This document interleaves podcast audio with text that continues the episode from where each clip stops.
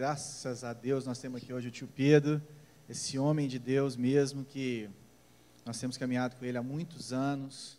Né? Para você que não conhece o tio Pedro, ele é responsável pelo impacto da Jocum aqui de contagem, tem aí rodado o mundo mesmo, mais de 20 vezes no Haiti, África, vários países, Camboja, e principalmente aqui em Belo Horizonte, tem um trabalho muito relevante, na Guaicurus, é, também com moradores de rua, então é um homem que realmente foi chamado para os necessitados, chamado para aqueles que estão à margem da sociedade, né? Então nós estamos muito felizes de te receber aqui com a gente, a casa é sua, viu, Ti? Eu vou orar aqui para ele poder compartilhar com a gente uma palavra.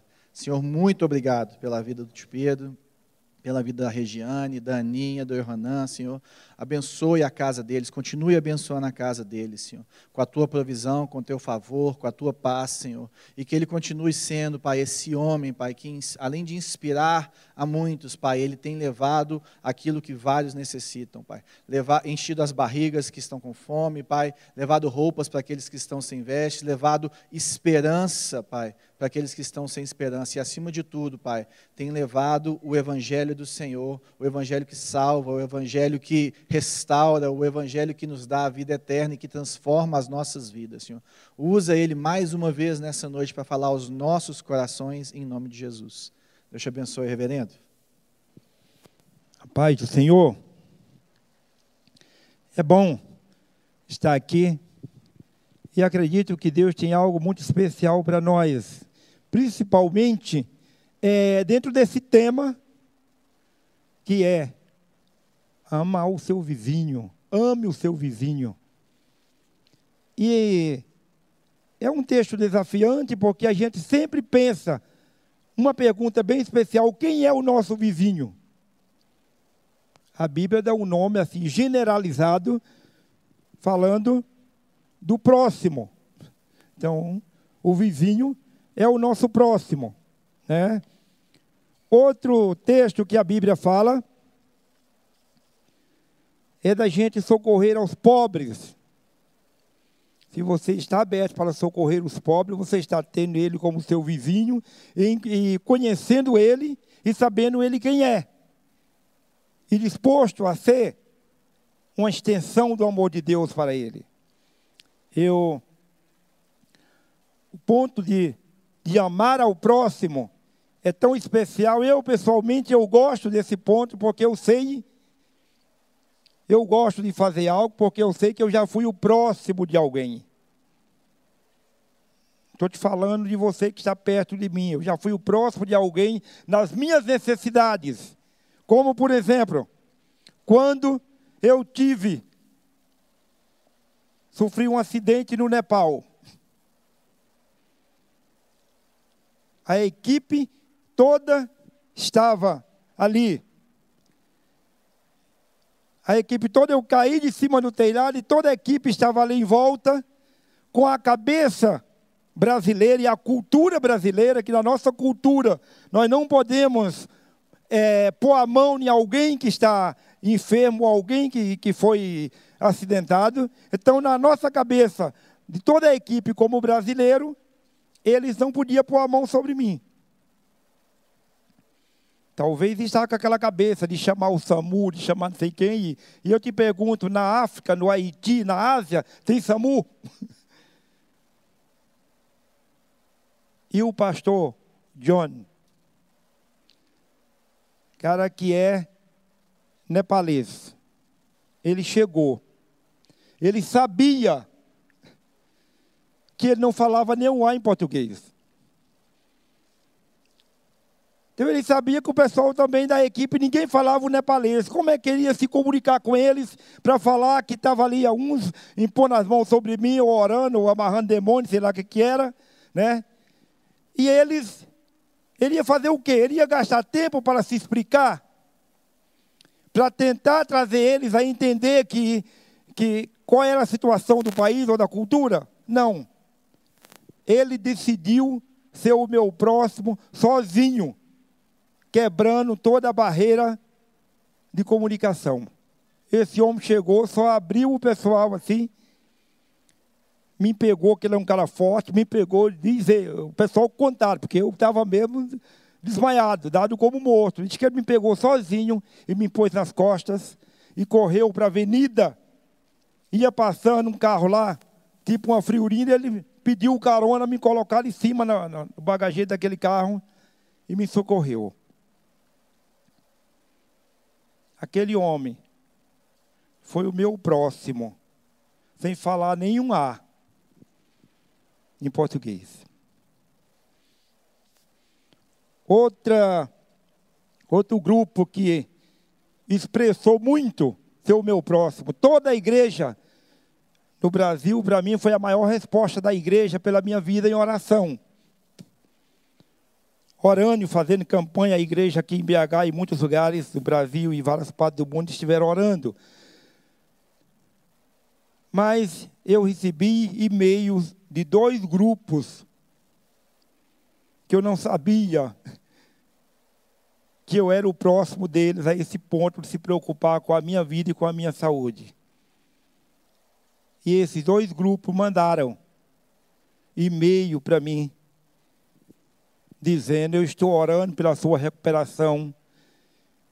O primeiro grupo foi um convento de freiras, lá de Unai.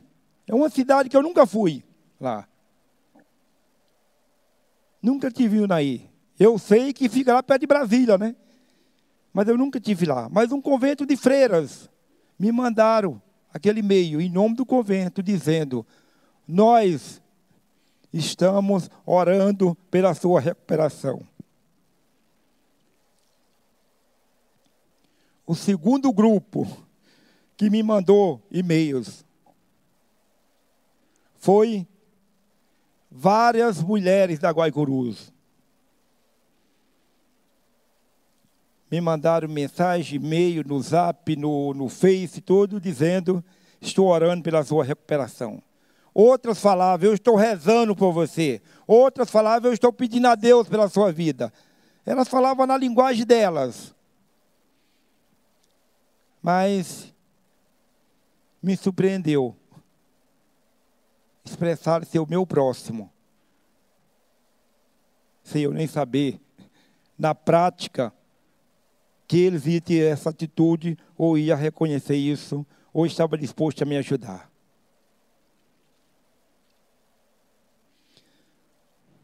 O texto aqui fala, eu queria enfatizar um texto aqui bem específico sobre Jonas. Figura Jonas, o, o único profeta que o primeiro chamado de Deus na vida dele não foi para o vizinho, foi um chamado transcultural porque ele já foi mandando para uma cidade longa, que a Bíblia fala, era uma cidade grande. É uma cidade de 120 mil habitantes, que hoje não é grandes coisas, mas na época era. E a Bíblia fala, uma cidade grande, de 120 mil habitantes. Ele foi chamado. Mas Jonas foi o cara, no, no ponto de. No texto da obediência, ele foi muito figura. A vida dele se resume em três versículos no início do livro. Porque no primeiro ele ouviu a voz de Deus, no segundo ele foi chamado, no, no terceiro versículo ele desviou. É. O... Então o resumo da vida de Jonas, na verdade, é Jonas chamado por Deus, Jonas fugindo de Deus e Jonas voltando para Deus. Mas o que eu queria enfatizar o percurso da vida deste homem, que tomou a decisão de não amar as pessoas. Quando o Senhor falou com ele, para ele ir pregar, ele já tentou fugir da presença do Senhor. E é tão interessante quando nós aprendemos sobre a obediência, que o texto não nos manda fugir, manda obedecer. E a fuga, que é a desobediência, sempre tem a consequência. Porque no versículo 1 do primeiro capítulo, ele foi chamado. No último versículo do primeiro capítulo, ele já estava em desobediência, que no último versículo o Senhor já manda um peixe para engolir ele, para tragar, como a Bíblia fala. E aquele último versículo expressando aquele grande peixe, está expressando o livramento de Deus na vida dele e o perdão que o Senhor perdoa, mesmo sujeito de desobediência, e o Senhor quer que ele volte ao plano original. E este foi o motivo que a Bíblia fala que o, o grande peixe veio naquele último versículo do capítulo 1 e tragou Jonas.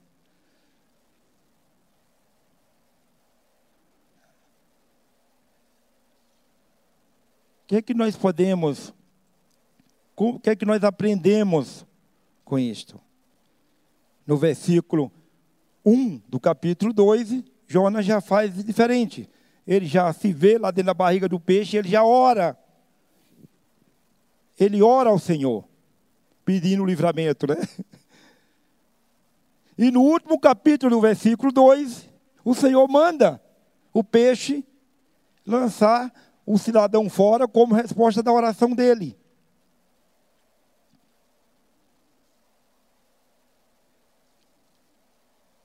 Tinha o objetivo do alcance aquele povo.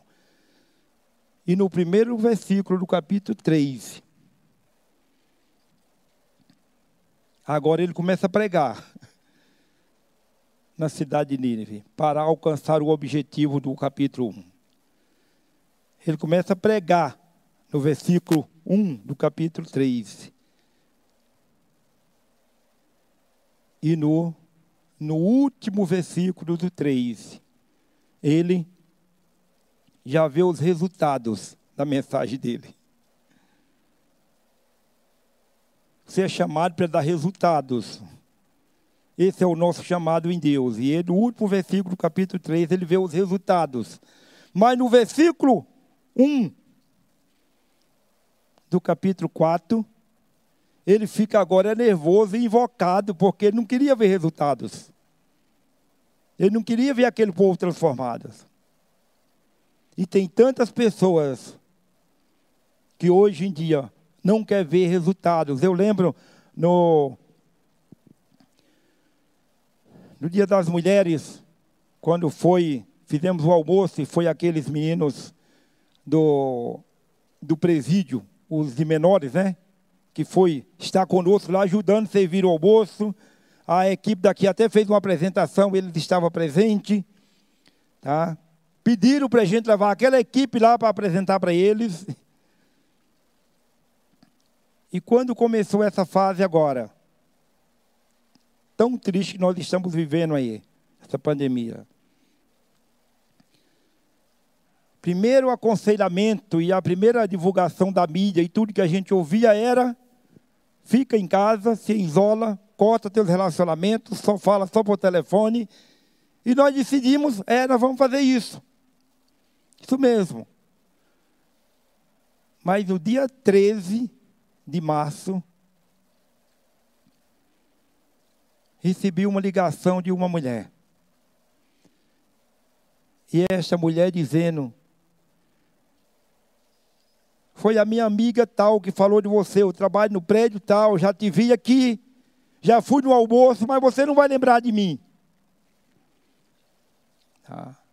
Mas meu nome é, eu acho que é Patrícia o nome dela, ou é Priscila. Ela pedindo socorro. E eu gostaria que você ouvisse qual foi o pedido dela. É, tem como a gente soltar aquele som? Do, do pedido que aquela moça estava fazendo. Mas ela contou uma história bem interessante, dizendo: Olha, eu trabalho aqui na Guaicurus, eu estou, vivo esta vida, só que estão falando que aqui vai fechar. Para onde que eu vou? Eu sou do Rio.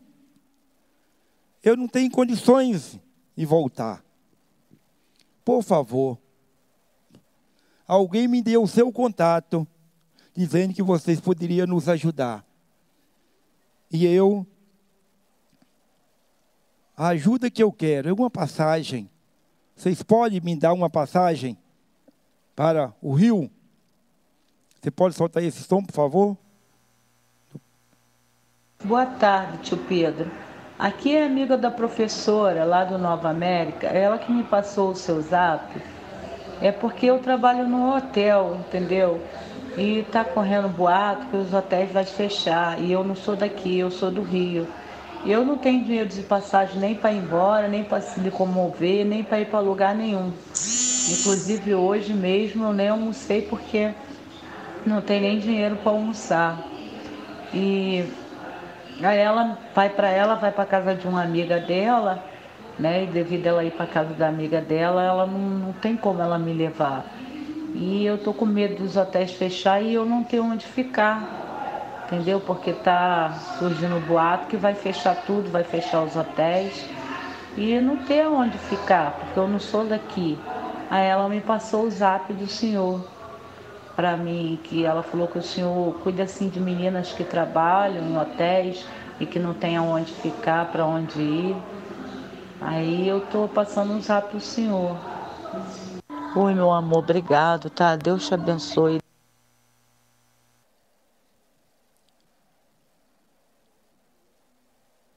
Dá em dobro. Nossa, mãe, sou doida para ir para casa. Deus te abençoe e dá em dobro você e seu Pedro, tio Pedro. Estou indo para ir para minha casa, não aguento mais ficar nesse inferno. Obrigada, tá? Desculpa ter me emocionado. Desculpa, deixa eu me acalmar, daqui a pouco falo com você. Ela chorando aí é depois que a gente mandou a passagem para ela, compramos direto pela empresa lá na rodoviária e só mandamos a foto do recibo dizendo você vai lá na empresa tal, em tal horário, que você vai pegar a passagem. Ela já mandou esse essa gravação, essa, esse zap aí, agradecendo para gente. Esse outro, por favor. Ah, tá. Tá bom. Então, isso foi no dia 13 de março. Agora, no dia 16, que nós estávamos exatamente servindo essa mulher com a passagem, dizendo, vamos ficar em casa. Mas quando foi no dia 16, 10 horas da manhã, mais ou menos, a polícia baixou ali na região da Guaicurus, que é 25 prédios, ali na rua São Paulo, Curitiba e Guaicurus. E Sanzumon, naquelas quatro ruas. A polícia baixou ali. Fechando aqueles prédios. Mas aqueles prédios estavam cheios de gente. Porque tem as mulheres, fora os usuários né? Que já corre da polícia só em ver a viatura, né? Mas as mulheres que ficam lá dentro. Estava cheia de mulheres. Com cada prédio daquele, quando está no trabalho delas, o que tem menos mulheres ali é 50, 60. Tem prédio ali que eu já contei. 150 quartos.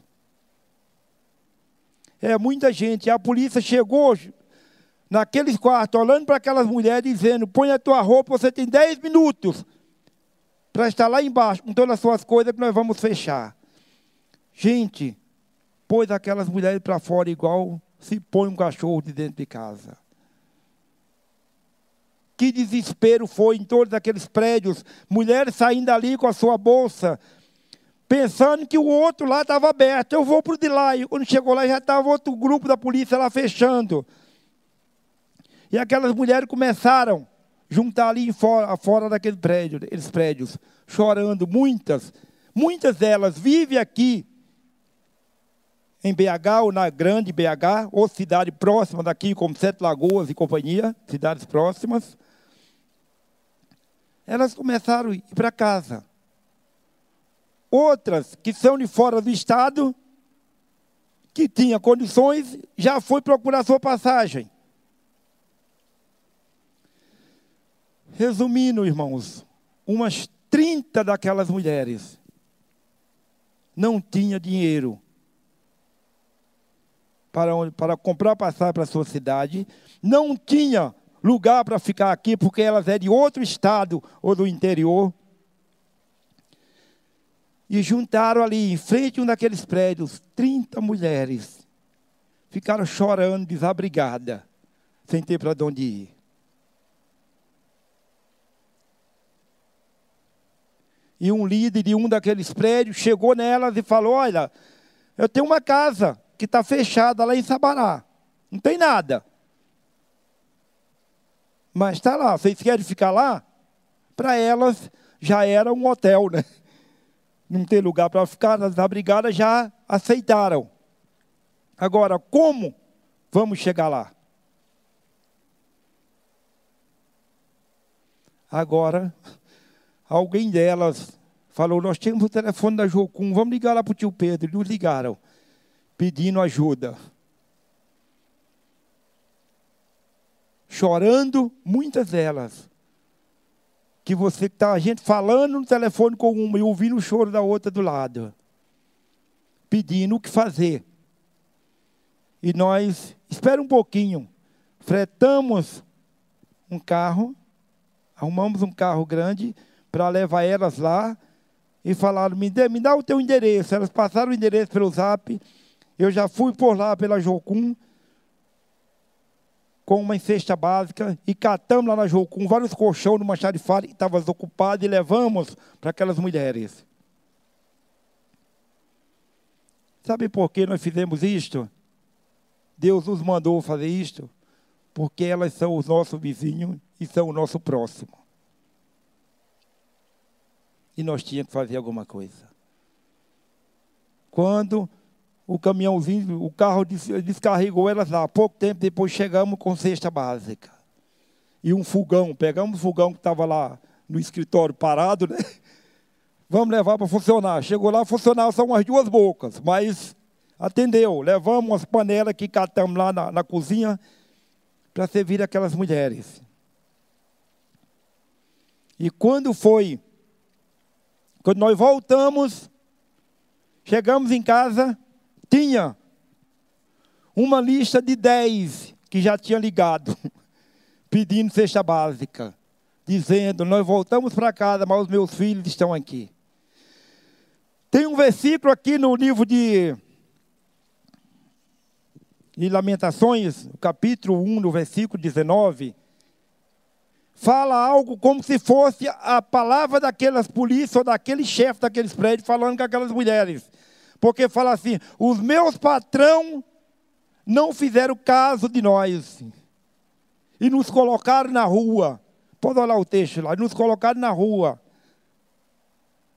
Mas os sacerdotes ouviram o nosso clamor pela necessidade de mantimentos. pela necessidade de mantimentos. Nós começamos, chegou em casa, tinha dez pedidos para amanhã. Eu dei uma olhada no nosso escritório, tinham ficado, sempre a gente tinha algumas coisas.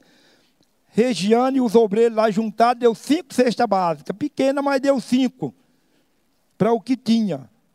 Falei, agora, vamos levantar uma oferta entre nós e não é uma oferta voluntária, é uma oferta obrigatória, você tem que dar alguma coisa, para a gente comprar essas cinco cestas. E quando nós levantamos e, e pedimos para alguns obreiros na base, conseguimos as dez cestas básicas que levamos. Quando nós chegamos em casa de volta, tinha 15 pedidos. Falei, misericórdia, e agora? Não tem nada.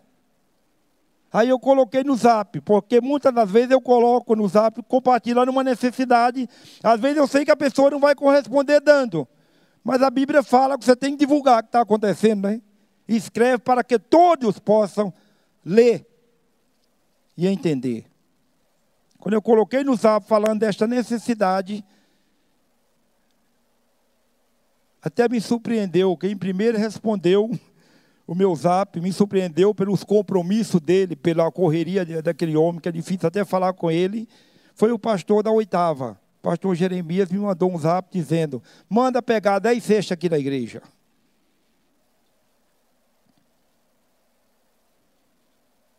Outra igreja falou: manda buscar dez aqui também. O irmão disse: eu vou mandar uma oferta para cinco. E a coisa foi rolando. Irmão, resumindo, nesses últimos quatro meses, nós já distribuímos para aquelas mulheres mais de 1.500 cestas básicas. Algumas, muitas são famílias que têm seus filhos, três, quatro filhos. Por exemplo, tem um lugar que a gente vai lá, já foi lá três vezes, lá em Santa Luzia, três mulheres moram em um quintal, quartos pequenos, três mulheres, elas têm 11 filhos.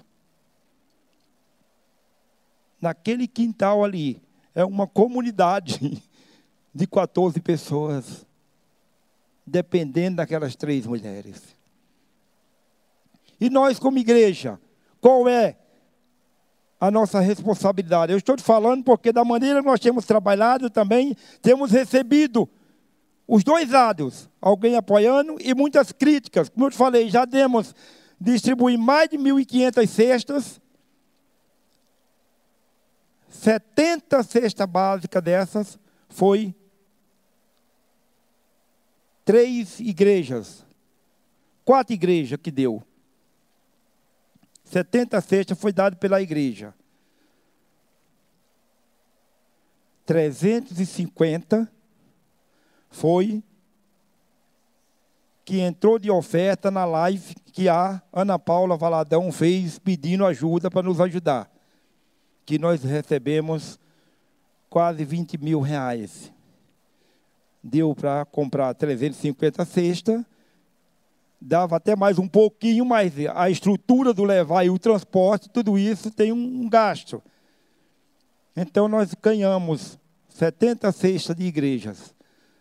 A Ana fez aquela live, nós conseguimos 350. Para 1.500, falta mais de 1.200, né? Falta quase 1.200, quer dizer. De onde veio essas cestas? Dos nossos amigos, dos nossos relacionamentos, de pessoas que confiam em nós, pessoas que falam assim: eu quero ajudar com uma cesta, eu vou mandar cinco cestas. Um dia nós tínhamos 40 cestas para levar, agendado na, na, na sexta-feira para levar 40, e nós tínhamos cinco na quarta-feira à noite. uma figura lá da Inglaterra, brasileira, uma mulher brasileira, ligou lá em casa, era quase 10 horas da noite. 10 horas da noite daqui para a Inglaterra, já é quase duas da manhã para eles, né? Mas nos ligou dizendo, acabei de ver aqui, no, no, no, no Face de vocês aí.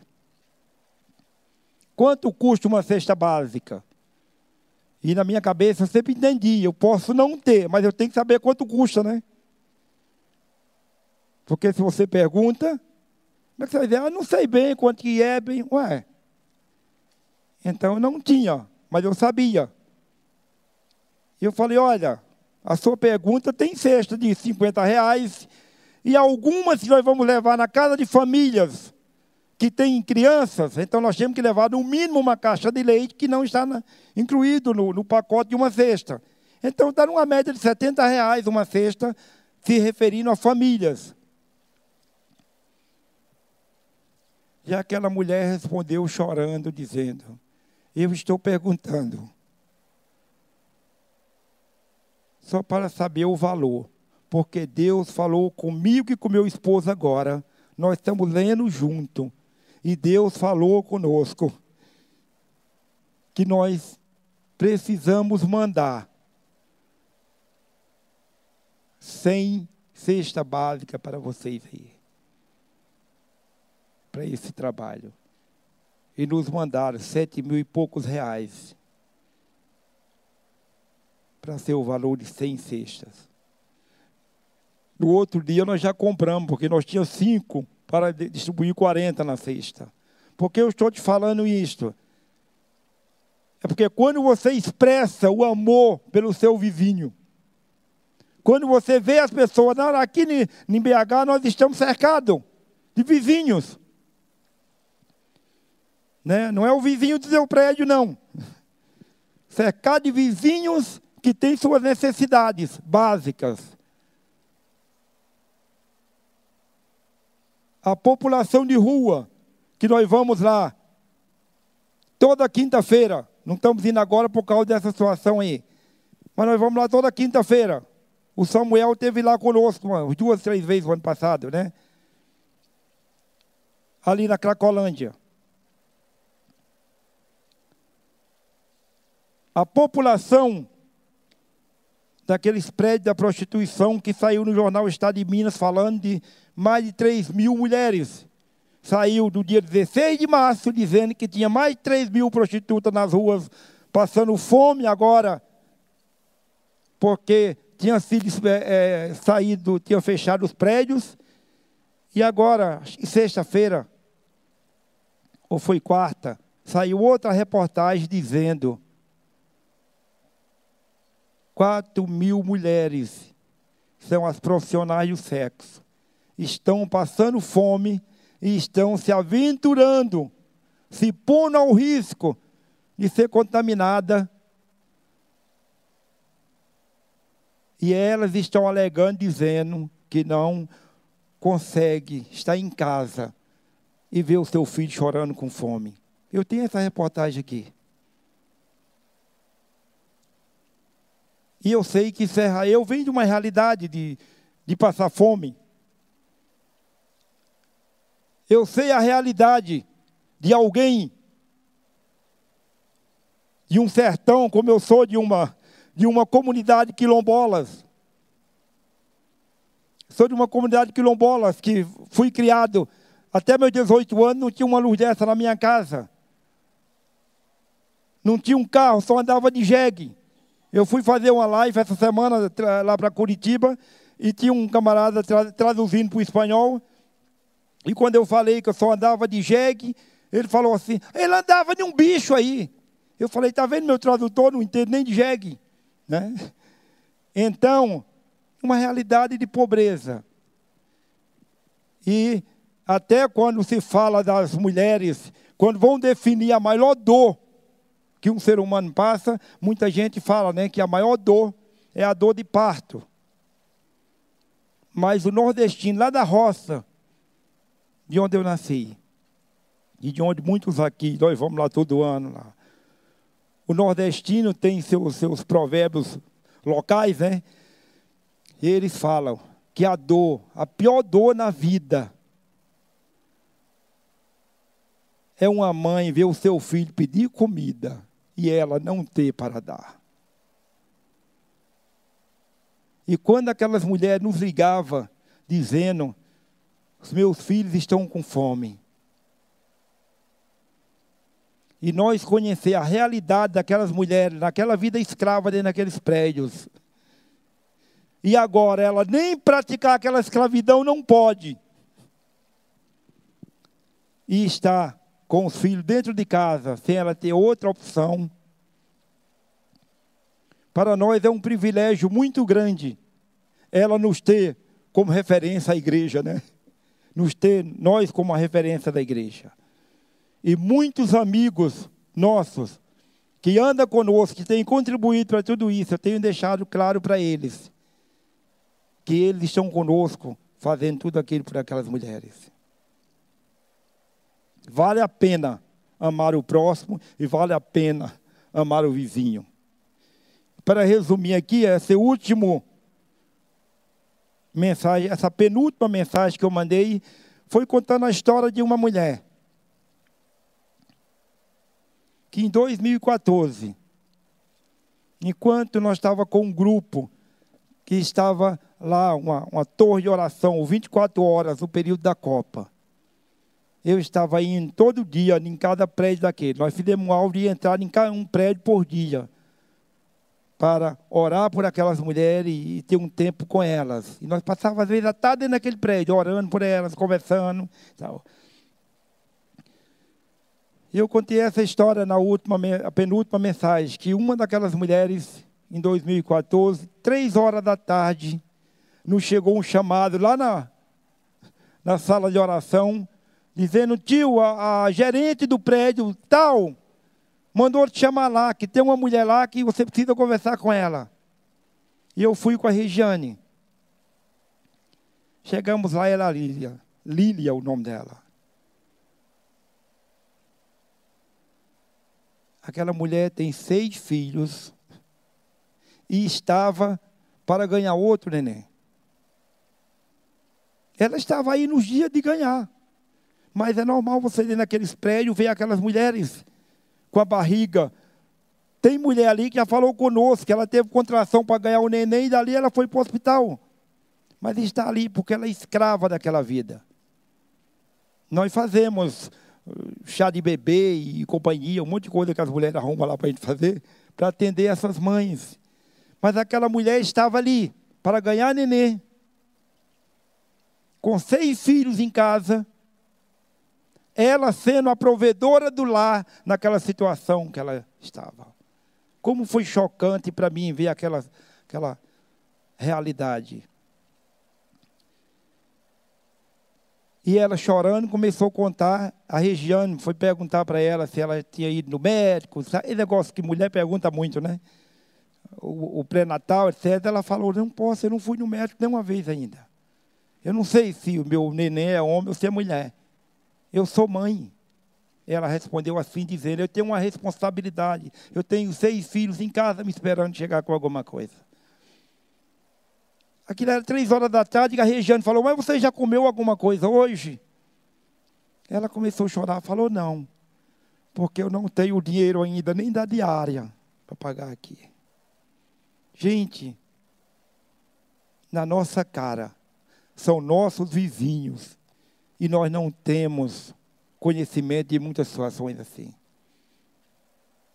Ali nós saímos naquela mesma hora, fomos lá no AI, naquele shopping AI, compramos, tem um restaurante lá, compramos uma marmitex, trouxemos aquela mulher, fomos na, no escritório do prédio e pagamos a diária daquela mulher e eu não sei na época quanto que eu tinha, se era 50 ou se era 60 reais, era menos de 100. Peguei aquele dinheiro e falei, aqui ó, pagamos a tua diária, pega esse dinheiro e vai para você comprar alguma coisa para os seus filhos. Aquela mulher saiu dali chorando. No outro dia ela nos ligou, dizendo o que, que a gente poderia arrumar para ela. E levamos ela para casa, alma livre. E ela foi com seis filhos, ficou lá seis meses, nós cuidando daquela família. Ela ganhou o neném, o Miguel, que hoje está com seis, seis anos, vai fazer. Aquela mulher saiu, nunca mais voltou para aquele lugar. Trabalha fazendo faxina nas casas, cuidando daqueles filhos, os sete filhos que tem. Mas nós estamos agora com essa situação toda aí. Ela nos ligou dizendo: as casas que eu trabalhava não nos recebe mais, porque é o normal, né? Todas as casas cortou de receber pessoas em casa. E nós estamos levando a cada 15 dias uma cesta para aquela mulher.